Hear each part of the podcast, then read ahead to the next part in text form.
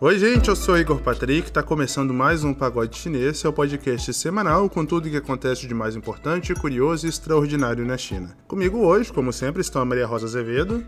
Igor. Pela Agora... primeira vez do meu lado, exatamente. Olhando no seu olho. Aniversariante, inclusive. Ih, é. E o Caleb Guerra. Gente, lembrando, todo mundo testado aqui, viu? Gente... Verdade. O que, a gente não faz por esse programa, galera? Leopoldo hoje de manhã tava babando no potinho. pra fazer o exame de PCR, então, tipo assim, tá todo mundo testado, seguro. E estamos aqui no Rio de Janeiro gravando. Só faltou o Caleb aqui, né, Caleb? Só faltou o Caleb aí. Mas parabéns, Maria Rosa. Muito obrigada, Caleb. Muitas felicidades. Maria Rosa, que tá fazendo 12 anos de idade, mentira, sacanagem. 12 e meio, para. Maria Rosa é a moça dos recados e essa semana teve até fã mandando mensagem para ela no Instagram. Maria Rosa, quem que é? Manda um abraço aí. Gente, queria falar com uma fofa, Júlia Maria. Me, me fez, um, fez uns elogios aí no Instagram do Pagode. Júlia Maria, você é muito legal. Muito obrigada. E também mandar um beijo pro Marco Bardelli, que tá acompanhando a gente também desde o começo. O Marco tem ajudado bastante aqui com o pagode, então um beijão, Marco. E também queria mandar um beijo, minha melhor amiga de infância pediu pra mandar um beijo pra ela aqui no pagode. Então, Duda, beijão, meu bem. Ela é, da, é de onde? Do Piauí do mesmo? Piauí. Coelho Neto Maranhão.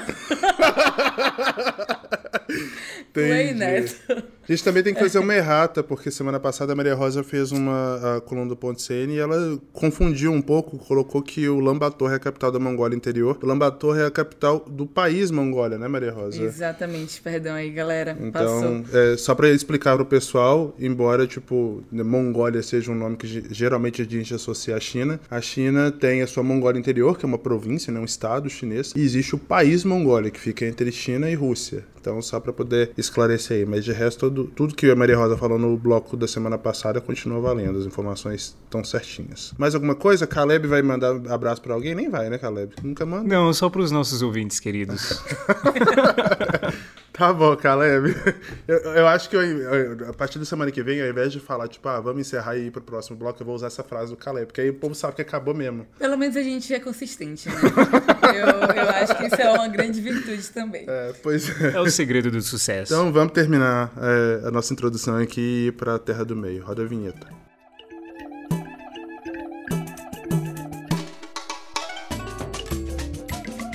A Terra do Meio é o bloco em que a gente aqui do Pagode Chinês coloca a China no centro do palco, recapitulando e explicando as notícias mais importantes da última semana. O bloco foi batizado em referência ao nome da China em mandarim, que é Zhongguo, o Império do Meio. Vamos lá? A SBS, a emissora pública da Austrália, vai suspender a transmissão de notícias produzidas pelas redes de TV chinesas CGTN e CCTV. A decisão foi fundamentada em, aspas, sérias preocupações de direitos humanos, aspas, em torno do conteúdo produzido por estes canais. Desde 2006, a SBS transmite 30 minutos de conteúdo em mandarim da CCTV e outros 15 minutos em inglês da CGTN. Segundo nota publicada no site da emissora, a SBS começou a rever a parceria após receber uma carta assinada pela ONG Safeguard Que monitora e protege os direitos humanos no país. O texto da organização acusa a CCTV de ter transmitido confissões forçadas de pelo menos 56 pessoas entre 2013 e 2020. A Safeguard alega que essas confissões são usualmente obtidas após sessões de coação e tortura. Alguns desses depoimentos, inclusive, foram obtidos, abre aspas, aí, muito antes de qualquer indiciamento, julgamento ou condenação, e em muitos casos, enquanto a vítima estava detida incomunicável, sem acesso ao advogado e em locais secretos, fecha aspas, aí citando um documento da própria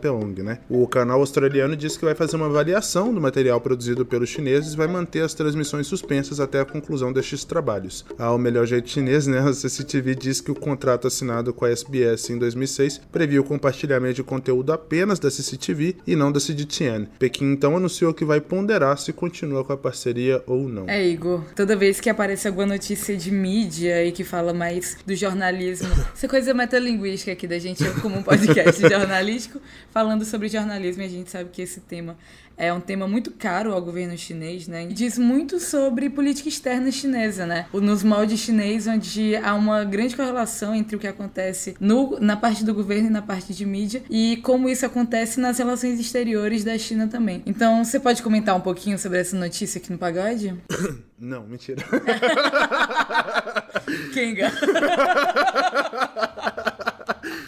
Não, mas falando sério. Bom, a SBS, para quem não conhece, é como se fosse uma BBC, só que a diferença é que a SBS foi criada para poder abarcar as várias comunidades de imigrantes na Austrália. Então é um canal que transmite, inclusive em português, tem uma equipe de brasileiros e portugueses que produz para a SBS. Então é muito comum que eles façam, façam esse tipo de acordo com veículos locais, né, para poder reproduzir o conteúdo. Só que acho que a gente não pode perder de vista aqui duas coisas. A primeira é definitivamente a influência que o banimento da BBC, que a gente já comentou aqui no Pagode, há uns três episódios atrás, né? Como a licença da CGTN no Reino Unido também respaldava a transmissão do canal chinês em outros países europeus, né? Como a Alemanha, acho que a Polônia também já anunciou que vai, vai suspender, Itália, França. No caso da decisão da SBS, no texto deles, eles também mencionam que foram influenciados por isso. Uma outra questão é esse, esse ponto aqui das confissões forçadas. Isso é muito comum na mídia chinesa, você pegar alguém meio que dizendo, ah, sou culpado, eu atentei contra o partido, contra a segurança nacional e por isso aceito as consequências. E obviamente, muitas vezes isso é fruto de uma condenação, de uma, uma confissão forçada, ou a pessoa simplesmente fala aquilo para se ver livre ali de um assédio por parte das autoridades, etc. Este ponto, inclusive, está sendo questionado no Ofcom. A gente mencionou no, no comentário sobre o banimento da, da CGTN no Reino Unido, que o fato da, da, da CGTN ter é, reportado aí alguns estrangeiros fazendo confissões sobre ameaça à segurança nacional em Hong Kong era um ponto que a Ofcom, que é o escritório de comunicação do Reino Unido, ia analisar, mesmo depois de já ter banido o canal. Então, é um movimento que a gente vai ver com cada vez mais frequência em relação aos veículos de mídia, de mídia chinesa. Aqui no Brasil não demora, para quem não sabe, a CCTV tem um programa de coprodução, um acordo de coprodução com a Band,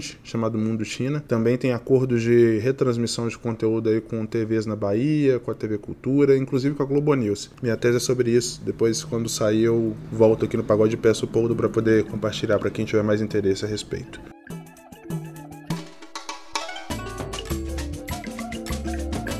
Quase 9 em cada 10 adultos americanos consideram a China um país concorrente ou inimigo dos Estados Unidos. Esta foi a conclusão de uma pesquisa conduzida pelo Pew Research Center e divulgada no início desta semana. O levantamento também mostrou que 48% dos entrevistados defendem que limitar o poder e influência da China deve ser uma das prioridades da política externa para os Estados Unidos. Em 2018, só para efeito de comparação aí, essa mesma posição era defendida por 32% das pessoas ouvidas. O Pew Research Center reportou ainda que 67% dos americanos têm sentimentos frios em relação à China, no que eles chamam aí de termômetro de sensibilidade, né, que coloca aí uma avaliação do país entre 0 e 100, para ser considerado frio tem que estar acima de 50 pontos, foi o caso da China. Em 2018, 46% colocavam a China nessa escala. A intensidade desses sentimentos negativos também aumentou. A parcela dos que dizem ter sentimentos, abre aspas aí, muito frios, fecha aspas, em relação à China, ou seja, na escala entre 0 e 24 pontos, praticamente dobrou, foi de 23% para 47%.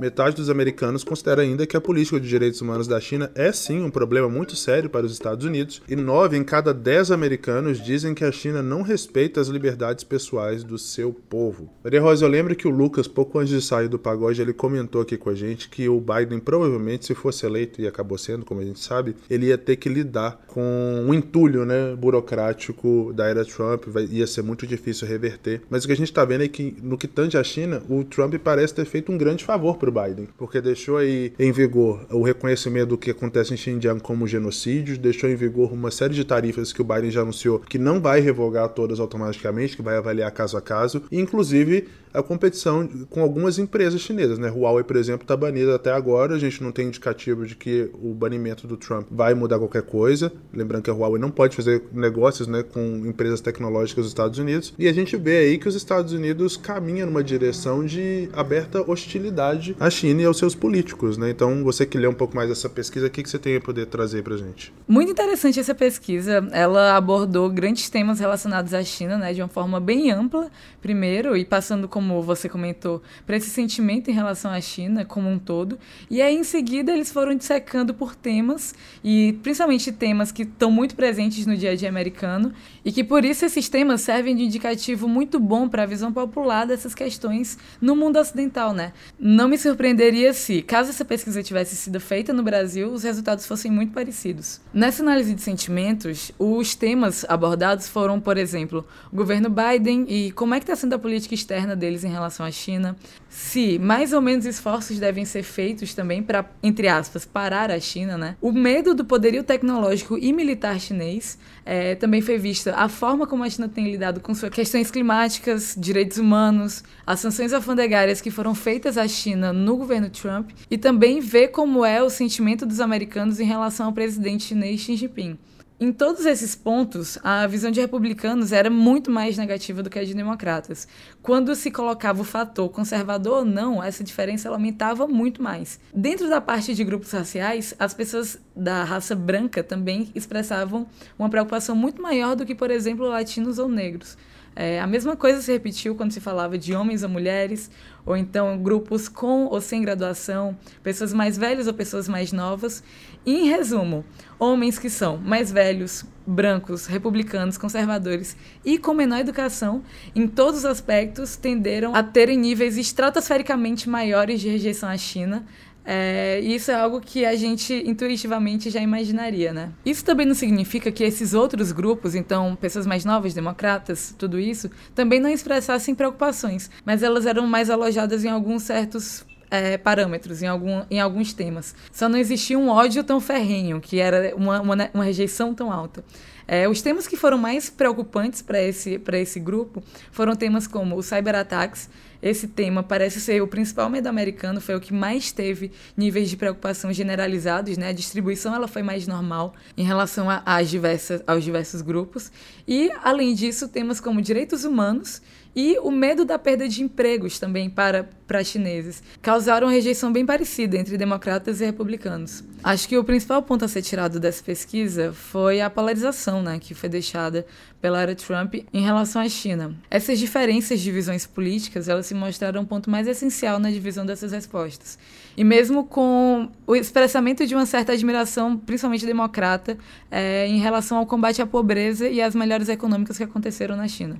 A pesquisa também mostra como a política interna chinesa, tanto na questão da, das liberdades da sociedade lá, quanto na questão de política interna, e principalmente essa política de uma só China e os efeitos que isso tem em Hong Kong, em Taiwan, principalmente em Jian, como eles prejudicam a imagem chinesa nos Estados Unidos. As universidades de Hong Kong terão que mudar seus currículos para refletir a nova Lei de Segurança Nacional até o início do próximo ano acadêmico, que começa em setembro. A declaração é do secretário de Educação da cidade, o Yang Runxiong, que em entrevista defendeu a necessidade de se preparar para, abre aspas, prevenir e suprimir, fecha aspas, atos que possam violar a legislação. As declarações de Yang ecoam o que vem sendo dito em Pequim desde a semana passada. Durante as duas sessões, que a gente vai falar mais sobre no Gaokao, foram vários os congressistas chineses a destacar destacarem a necessidade de educação patriótica para a juventude da cidade. A Universidade Chinesa né, de Hong Kong também definiu que vai cortar laços com seu diretório estudantil por questões relativas à segurança nacional. O secretário exortou as universidades a considerar a realização de educação em segurança nacional por meio de cursos e seminários. Yang disse ainda que as universidades devem ser capazes de prevenir e suprimir quaisquer violações de segurança nacional iniciadas no campus. Além do ensino superior, oficiais chineses estão se movendo para garantir apoio à China continental em outras frentes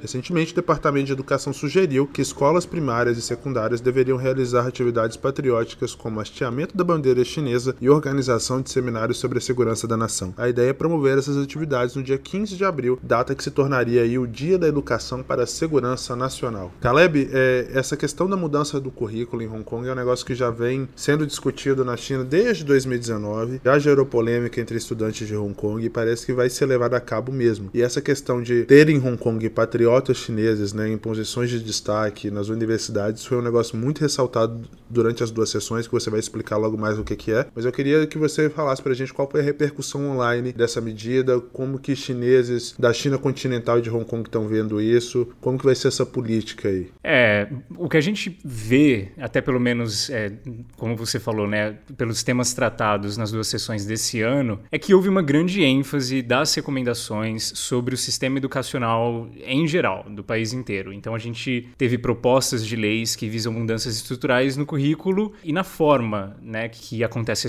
a educação lá na China. E, e o Weibo também comentou muito essas questões ah, educacionais e foi o que caiu na mídia basicamente sobre as duas sessões dessa semana. Isso quer dizer que a China, como um todo, está focando e repensando o sistema educacional do país. Então, desde críticas ao nível do conteúdo de matemática, por exemplo, que é ensinado para as crianças, até a importância de literatura, passando até por tentativas de revisar o sistema de tarefas que as crianças levam para suas casas, já que quem tem amigos chineses aqui sabe que eles passam muito tempo em casa fazendo tarefa. Então a China está promovendo discussões assim pontuais sobre educação e sistema de educação. E é claro que seria crucial que Hong Kong entrasse nessas reformas também. É uma coisa que todo mundo já estava esperando, como você disse, acontecer faz algum tempo já. Então, além dessa tendência que a gente vê nas duas sessões, é, que também abraça inclusive as ideias de representantes de Hong Kong, no ano passado a China passou a Lei de Segurança Nacional de Hong Kong, né, que abrange é, quatro pontos. Então, secessões, interferências estrangeiras, terrorismo e subversão contra o governo central. Então, a Secretaria de Educação de Hong Kong anunciou o objetivo das mudanças de currículo, sendo, abre aspas, fornecer orientações sobre a gestão escolar e educação em relação à proteção da segurança nacional, bem como detalhes sobre o modo de implementação, os recursos de aprendizagem e o ensino da educação é, visando a, segura a, segurança nacional a partir do currículo escolar, né? Fecha aspas. Então, ainda no mesmo arquivo, que é bastante grande, mas eu acho que vale a pena ler, é o arquivo oficial divulgado pelo governo de Hong Kong, o porta-voz destacou a educação é, da segurança nacional como parte inseparável de todo o resto do que acontece na China, deixando claro que os mesmos fundamentos de educação usados na China continental devem ser sim contemplados também em Hong Kong. Então, mudanças no currículo não são só para que os alunos conheçam e se adaptem à nova lei, segurança nacional no caso, mas também para que eles é, desenvolvam nos alunos um sentimento de pertencer ao país, né? uma afeição pelo povo chinês e o senso de identidade nacional. E bom, uma das grandes críticas de governos e mídias internacionais foi que a Lei de Segurança Nacional eventualmente serviria para minar direitos e liberdades do povo de Hong Kong. Então, no parágrafo 4 desse documento super extenso da Secretaria da Educação de Hong Kong, logo após mencionar como atividades terroristas, né, muito do que a gente viu acontecendo em Hong Kong nos últimos anos, o texto promete garantir essas liberdades e direitos básicos de expressão, de mídia, de demonstrações, de assembleias, etc., mas ele ressalta que direitos e liberdades não são absolutos. Ou seja, a China não vai abrandar o nível de tolerância com demonstrações, passeatas e reuniões que sejam enquadradas como criminosas pela lei. Ponto final. Na mão de toda a mudança estrutural que está acontecendo, né, que está sendo promovida na China continental, Hong Kong agora tem mudanças também a serem implementadas. Então, para quem tem interesse em saber mais sobre toda essa história na forma mais didática possível, a Secretaria de Educação de Hong Kong fez uma animação onde crianças conversam com uma coruja falante sobre a lei, sobre essas mudanças ali no currículo e na forma. Então, tá no site da secretaria, mas você acha em qualquer lugar no YouTube, porque um monte de gente já comentou em cima, pelo nome Let's Learn About National Security, né, em inglês. E o vídeo tem pouco mais de 7 minutos, mas basicamente resume tudo e eu super indico porque é, é, é super interessante.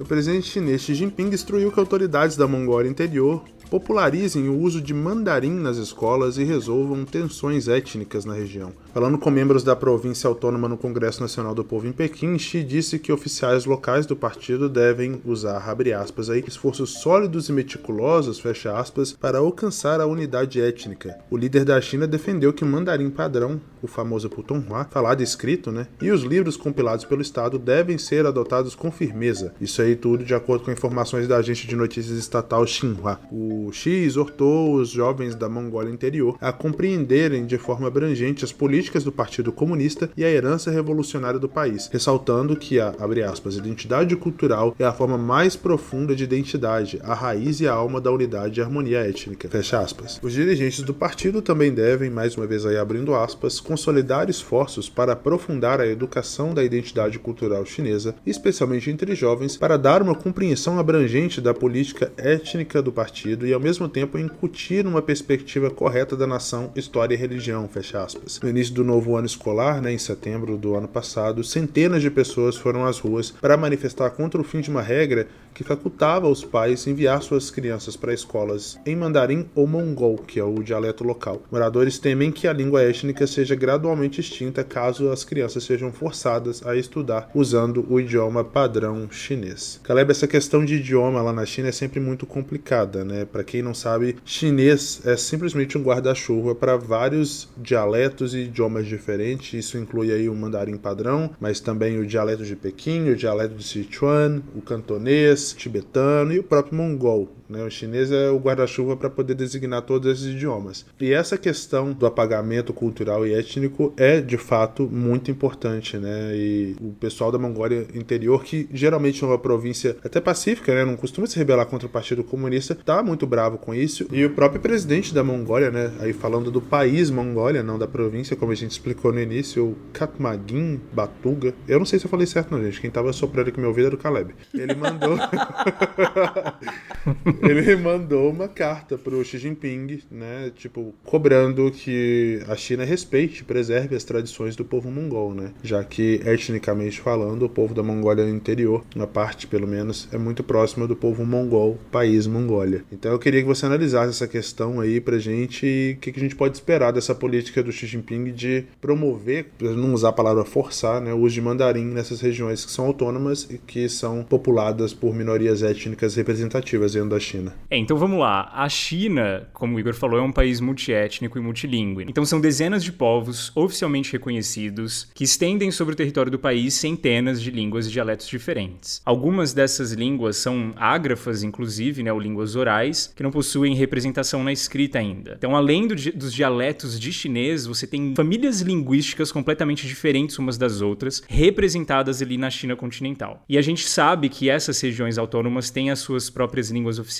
também. Mas não foi até relativamente pouco tempo atrás, no ano de 2000 só, que a primeira lei, a chamada Lei da República Popular da China sobre a língua chinesa padrão falada e escrita, é, foi adotada efetivamente. E essa lei também ressoa a Constituição de 82, que dizia já que o Estado promoveria o uso nacional do Putonghua, né, que o Igor já explicou o que, que é, que é a, a língua comum ali da China. Ele é o chinês padrão, né, o que a gente usa para se comunicar, o que é falado na TV e o que a maioria dos chineses falam e entendem fora dos seus dialetos ali, línguas regionais. A proposta é a construção de um sistema jurídico da língua que desempenhe um papel significativo ao proteger a soberania do Estado, promovendo a unidade étnica né, e facilitando a construção da modernização chinesa. O princípio de ação adotado na lei para essa linda bagunça linguística que é a China é que as minorias étnicas saibam a língua comum para se adaptar ao desenvolvimento social e econômico do país e aumentar a comunicação. E essa justificativa para os chineses é importante porque é, entre línguas diferentes e dialetos do chinês, às vezes nem os chineses se entendem direito, né? Um grande exemplo é o do chinês, é, o dialeto de chinês de Wanzhou, que ele é tão diferente do Putonghua que durante a guerra sino-japonesa, na década de 30 e 40, ele foi usado para comunicação entre as bases chinesas, né? Porque a pronúncia dele é tão indecifrável para qualquer pessoa que fala, inclusive o Putonghua, é, e como os chineses naquela época temiam muito os espiões japoneses e que os espiões japoneses ouvissem essas chamadas, então o dialeto era usado para confundir realmente as pessoas, porque nem os chineses entendiam ele direito. E na China também, para quem foi lá sabe que os programas de televisão eles são todos legendados, então é justamente pela necessidade de transpor essas barreiras linguísticas que o país tem que essa lei passou ali no, no ano de 2000. Então, falando especificamente de Mongólia Interior, a língua falada e escrita ali na, eh, da região autônoma é o mongol, né? E segundo as diretrizes da lei sobre a língua padrão e um relatório de regulamentos sobre a língua mongol que foi emitido pelo Congresso Popular da região ali mesmo, a tentativa é sempre manter a consciência da conservação conservação da língua mongol, para popularizar o seu ensino, proteger os direitos dos cidadãos é, da etnia mongol de aprender, usar, pesquisar e desenvolver a fala e escrita mongol, ao mesmo tempo que haja a promoção do Putonghua e aí implementação dos caracteres escritos, tendo,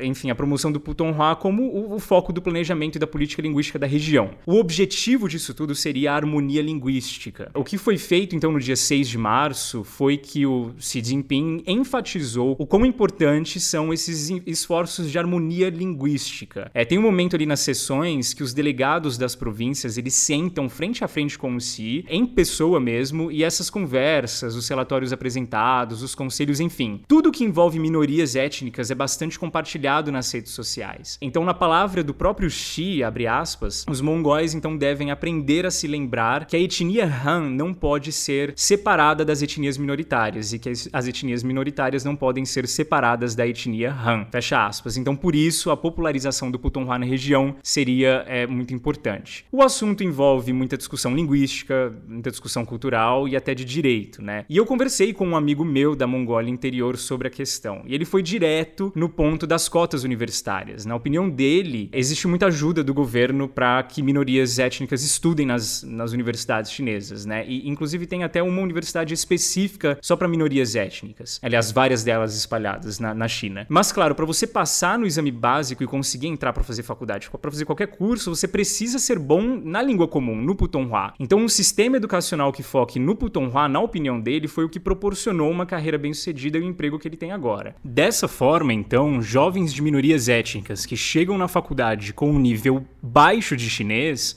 né, com um mandarim não tão bom assim, vão ter muito mais dificuldade de associação e até de se formar. Então ele enxerga isso como positivo, mas ele é sim de uma geração que não fala tão bem o mongol assim, por falta de interesse mesmo, segundo ele. Então há quem discorde, mas provavelmente, eu acho que como o Igor disse, essa é a orientação para o futuro. Bacana, Caleb, obrigado. Então é hora da gente encerrar o nosso bloco de notícias e ir para o Gaokao, o nosso bloco de história e cultura da China. Vamos lá.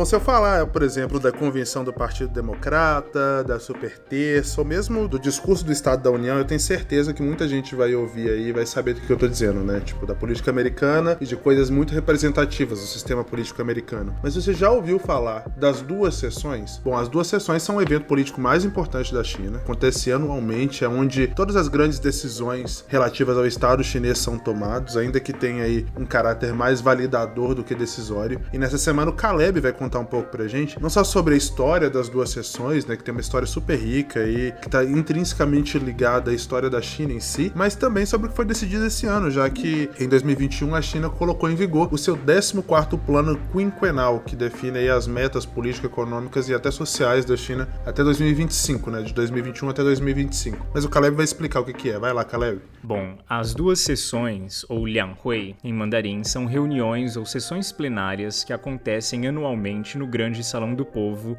ali em Pequim, e que toma efetivamente toda a atenção do povo chinês e de grande parte da cobertura da mídia. São reuniões do Congresso Nacional do Povo, o Parlamento e o órgão consultivo. As reuniões convocadas pelo órgão consultivo formam então a Conferência Consultiva Política do Povo Chinês, ou CCPPC. A função primária da conferência é ter consultorias políticas com os representantes do povo e obter o que os chineses chamam de supervisão democrática. Na conferência, você você não tem só membros do Partido Comunista Chinês. Participam também membros dos oito partidos democráticos que tem na China, pessoas sem afiliação partidária, organizações, representantes de minorias étnicas, delegações de Taiwan, Hong Kong e Macau, e até chineses naturalizados internacionalmente que voltaram para a China, fora convidados especiais. E sim, vale frisar aqui que você não ouviu errado. Além do Partido Comunista Chinês, a China tem mais oito partidos democráticos, mas isso vai ser assunto para um outro Gaokao no futuro. Bom, o desenvolvimento dessas plenárias tem duas partes importantes. A primeira tem a ver com relatórios extensos que pautem a lei, gestão governamental, relatórios de desenvolvimento socioeconômico, execuções do orçamento do ano e projeções de crescimento. E a segunda parte lida mais com a situação do país e a missão de apresentar recomendações para a gestão dos assuntos de Estado. Particularmente, eu acompanho muito mais essa segunda parte, porque na prática a gente vai ver os delegados enviados de cada província apresentando recomendações de leis. E tem sempre tudo muito a ver com cultura e sociedade. Então você tem aqui literalmente representantes vindos do país todo, com problemas sociais nas mãos e propostas de como resolver esses problemas. É a oportunidade para todo tipo de ideias surgir, né? E a internet chinesa vai sempre à loucura comentando essas recomendações. Porque umas delas são muito boas e as outras às vezes tidas até como desnecessárias. Esse ano, por exemplo, teve uma recomendação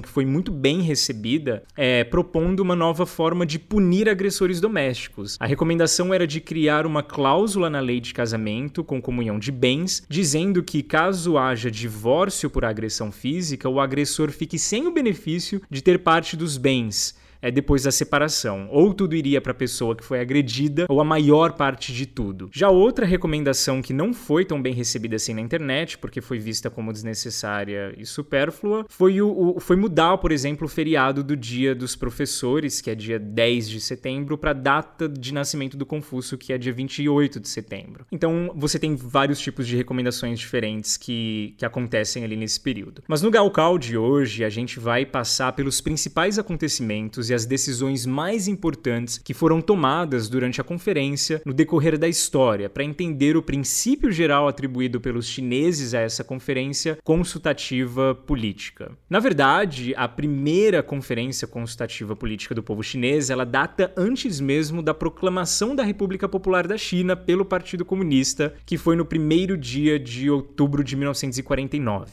Mas de um ano antes, em abril de 1948, o Comitê Central do Partido Comunista propôs essa conferência para ouvir de diferentes instituições e organizações sobre o futuro do país. Então, em setembro de 1949, dias antes de Mao Zedong proclamar o estabelecimento da nova China na frente de milhares de espectadores ali na Praça da Paz Celestial, 662 representantes atenderam a primeira conferência. Ali então foram decididos o programa comum da CCPPC, as leis dessa conferência e também as leis é, do que viria a ser o governo central da República Popular da China. Foi durante essa primeira conferência também, por exemplo, que a decisão de ter Pequim como capital da nova China foi tomada. Outras decisões importantes também foram pautadas ali, como qual seria o hino nacional da República, o formato da bandeira e o calendário anual geral. Um dos pontos altos na história dessas conferências foi em 1956, quando Mao Zedong escreveu o princípio de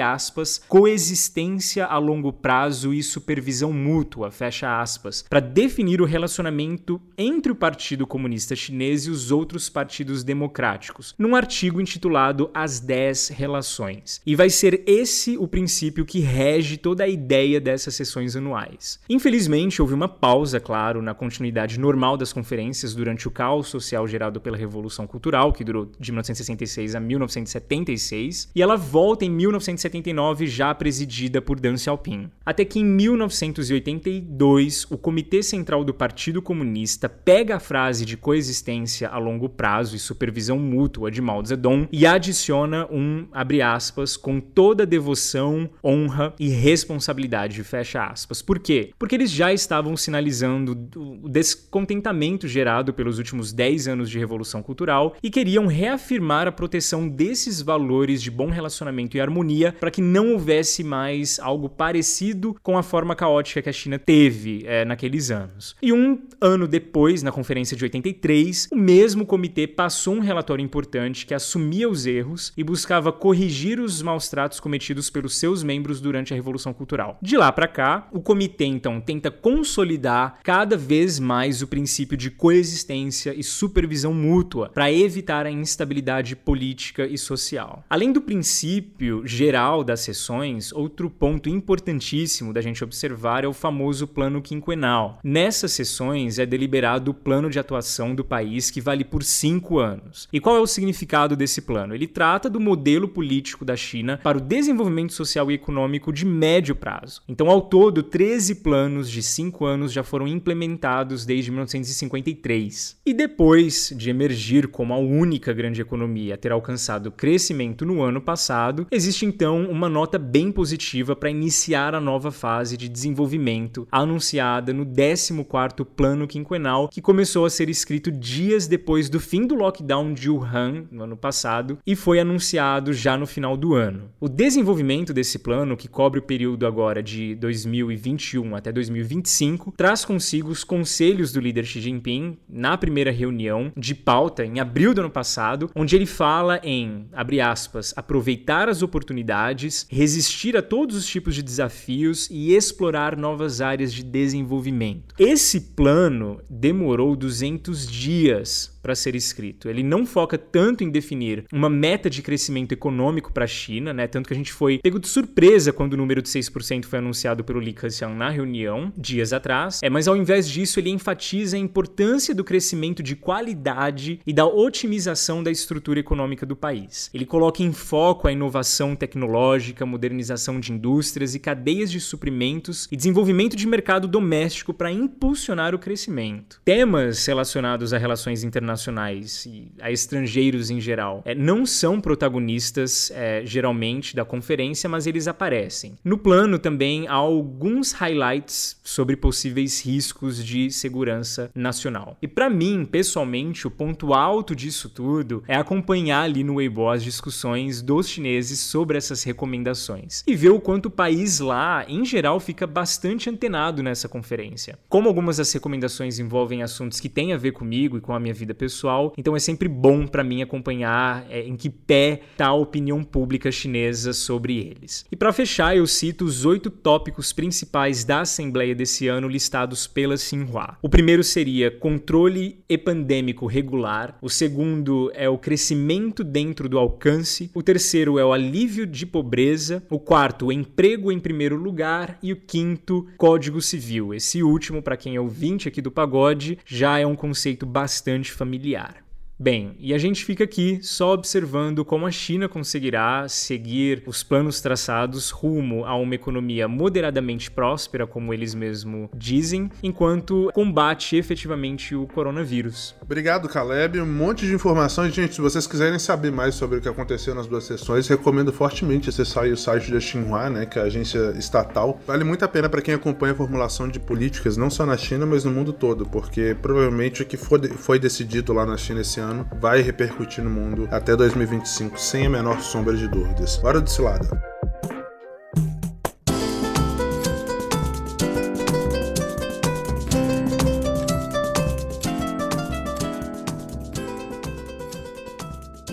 Bom, se te chamam para poder ir para uma casa de banho, né, ou, ou para uma sauna, pelo menos eu, homem, se me chamam para ir para um lugar desse, eu já imagino aqui no Brasil que tipo de lugar para onde a gente vai, né, Maria Rosa? Pra onde você tem sido convidado para ir? Para lugar nenhum, não vem ao caso.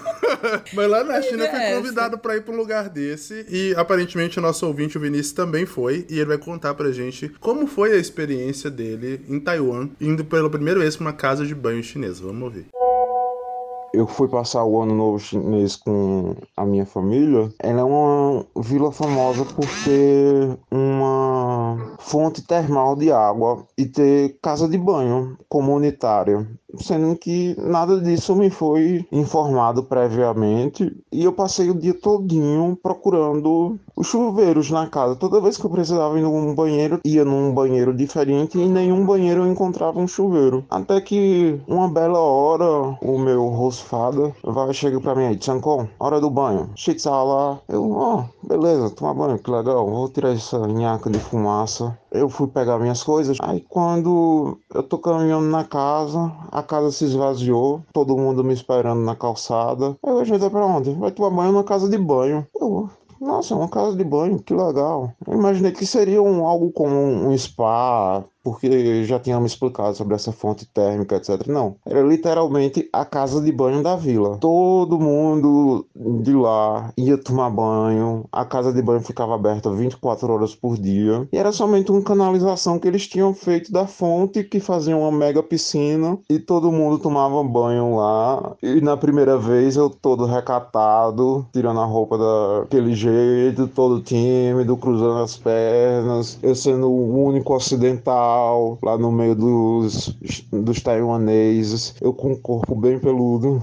E nisso o pessoal levava tudo isso na boa, né? Meu irmão ficava chegando perto de mim, uma proximidade com a qual eu não estava acostumado. Todo mundo queria conversar e eu não sabia para onde olhar. Mas no final foi uma experiência incrível, comidas deliciosas, um lugar incrível. E bom, acho que essa foi a minha experiência do novo chinês. Valeu, pessoal. O Caleb tava adorando a história. Ele tava rachando de rir ali, ele tava falando que adora. Conte mais, Caleb, de suas experiências pelas casas de banho da China. Eu, eu não sei se o Brasil tá preparado para essa conversa ainda. o Brasil pode não estar, tá, mas a gente tá super. Eu quero saber da fofoca. Rasga o babado. Cara, pra, pra, quem não sabe, casa de banho é um super programão de fim de semana na China, né? Aí, super. super você tem, assim, exato. assim, casas de banho super baratas, que você paga 10, 15 4 Hawaii e é realmente um piscinão lá para todo mundo. Uhum. Mas você tem casas de banho que tem andares diferentes e assim, separam-se os homens das mulheres no primeiro andar, onde, né, tem sauna, Exato. banheiras diferentes, massagem, chuveiros, tipos de sabonetes diferentes. Enfim, no segundo andar você tem uma, um restaurante imenso, no terceiro andar você tem um cinema, no quarto andar você tem quartos e cadeiras e, enfim, é, é um programa de fim de semana. Você sai com seus amigos ou para balada ou pro bar ou para tomar banho junto.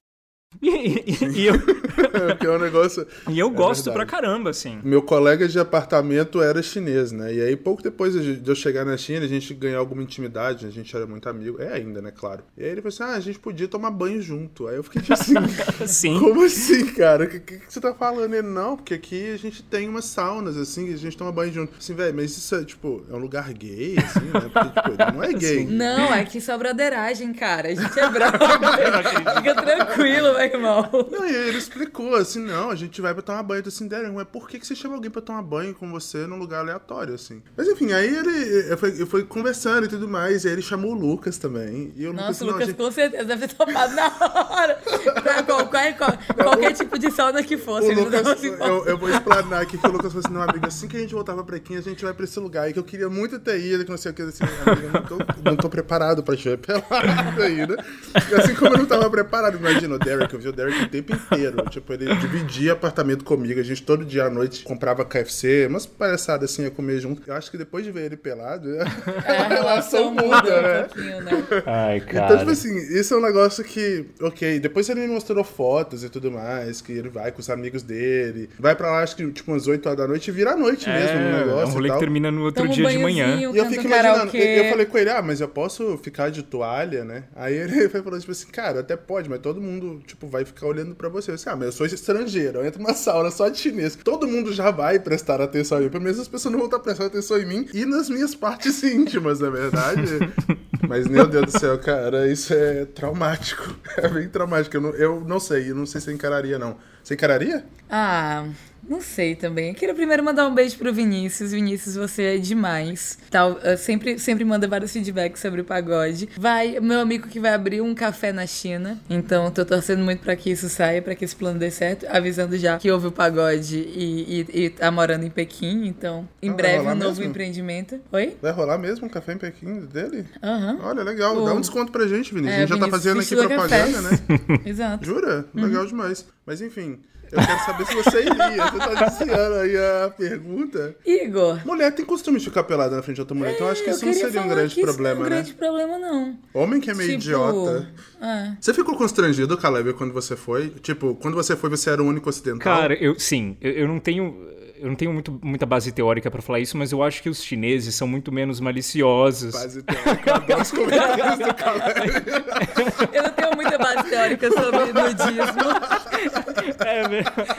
Nunca. Eu não sou naturalista. sobre ai, esse tema. Ai. Só li três ou quatro livros que analisam o comportamento não... humano. Concurso explica, de um... Caleb.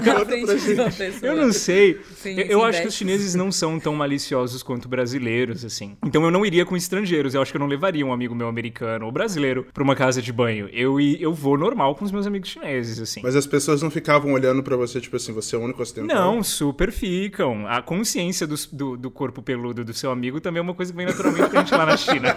Aqui no Brasil a gente nem pensa direito, mas aí você fala, pô, eu sou muito peludo. E hum. os caras te fazem notar isso, porque eles olham pra você e falam, meu, nunca vi uhum. pelo no peito. E é uma coisa que em casa de banho é super comum, mas se acostuma, é legal pra caramba, assim. Mas assim, fora. Quantas vezes você foi? Meu, eu ia muito. Assim, eu ia falou... muito. Porque é muito bom. E assim, quando você sai do banho, você coloca roupão e é, faz parte, uhum. na verdade, do que os chineses chamam de, de uma vida saudável mesmo, né? Fim de semana você ir numa casa de banho, uhum. pisar nas pedras quentes, ir pra sauna. Nossa, gente, retiro o que eu disse. Não é só que eu não ia, não. Não é só que eu ia, não. Eu ia adorar. Eu adoro essas coisas. Eu sou completamente maluca por sauna. É muito legal, e aí, é muito legal. ainda saber que tem, tipo, pedra quente e cheirinhos. Muito. Ah, mas depende então, da casa tipo... de banho. Porque as fotos daqui o Derek me mostrou era bem desculhambada, não era oh, bonita assim, não. Amigo, tu acha que eu ia onde, meu amor?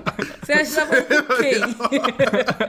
Casa de banho sei na China é não. que, nem, é que nem no Brasil. Você tem boteco e você tem barzinho gourmet. É o mesmo, é o mesmo conceito. Você tem de tudo lá. E o Han tinha muita? Como é que era? É, eu ia mais em. é, Xi'an é uma cidade muito mais turística que Wuhan. Então, quando eu morei em Xi'an, você tinha casas de banho caríssimas. A Sim. gente, a, a gente pagava 300, 400 kwai por, por noite, né? Mas turista é que você fala pra chineses, né? Tipo, porque o ocidental geralmente não sabe da existência desse negócio aí, não. Ah, sim, sim. É, ger- Mas dão rolês lá, sim, eu acho. Tem, faz parte de, paco- de pacotes, eu acho, de algumas agências. Justamente por experiência cultural que é. Mas em Wuhan eu fui bem pouco. Em Wuhan eu fui menos, assim. Mas tem também. Fica aí o programa pra quando voltar, Caleb. Bom, eu vou encerrar então o bloco. Obrigado pela participação, viu, Vinícius? E se você também já passou por uma situação divertida lá na China, ou mesmo aqui no Brasil, lidando com os chineses e com a cultura chinesa, né? Manda pra gente. É só gravar um áudio de até 3 minutos e enviar no nosso Instagram ou pelo nosso canal oficial no Telegram. O link é t.me barra pagode chinês. A gente tá esperando seu relato. E seus bandicão, manda isso mesmo, por favor.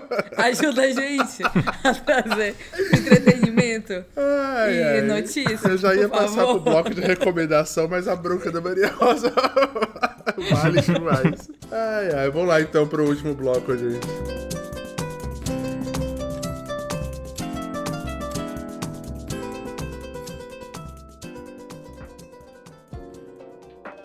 Senhoras e senhores, mandarins e mandarinas, mais um episódio do Pagode Chinês chegando ao fim. E como você já sabe, hora das nossas recomendações. Eu vou começar sendo clubista, vou recomendar um livro que se chama Billion Voices, do linguista e sinólogo David Moser. David Moser, que foi inclusive reitor da Yintin Academy, foi quem me selecionou pro programa. É um livro super curtinho, deve sair em breve no Brasil.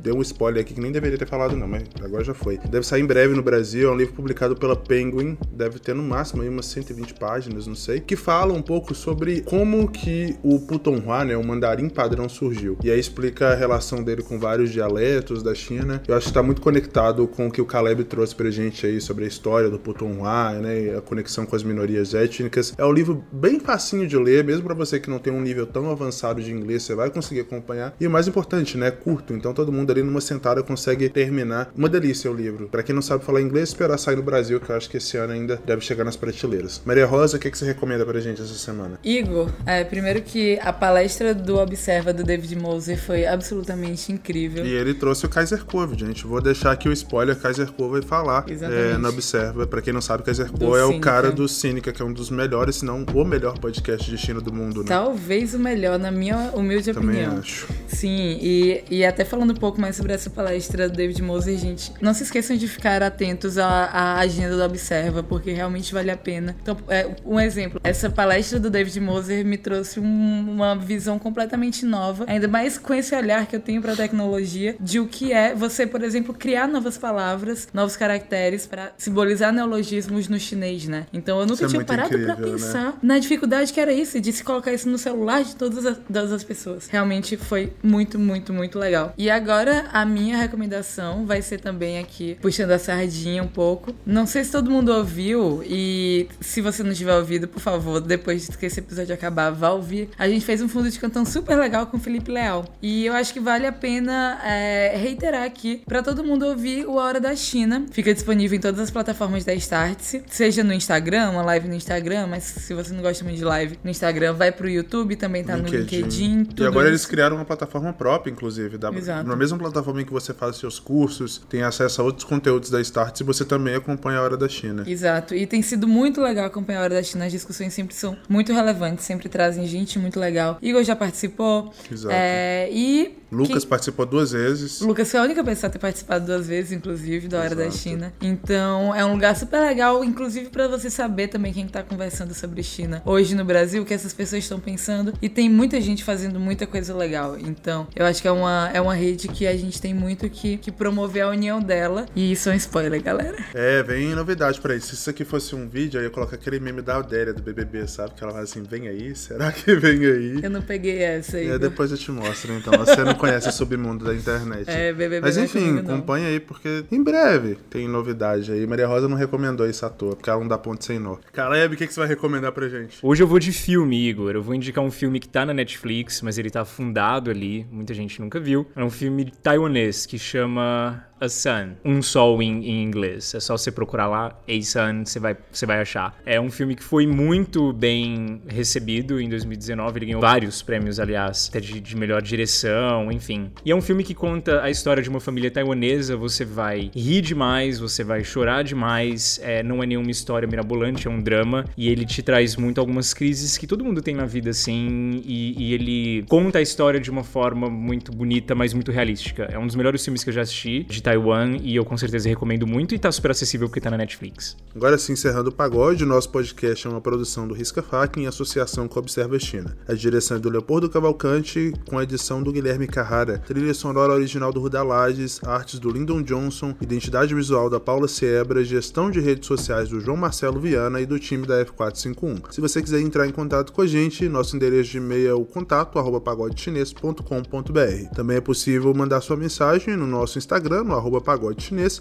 e no nosso perfil no Telegram, que eu já mencionei, é t.me barra pagode chinês, tudo junto sem acento. Nosso provérbio dessa semana é esse aqui. Visão sem ação é sonho, ação sem visão é pesadelo. Obrigado, gente, até semana que vem. Tchau.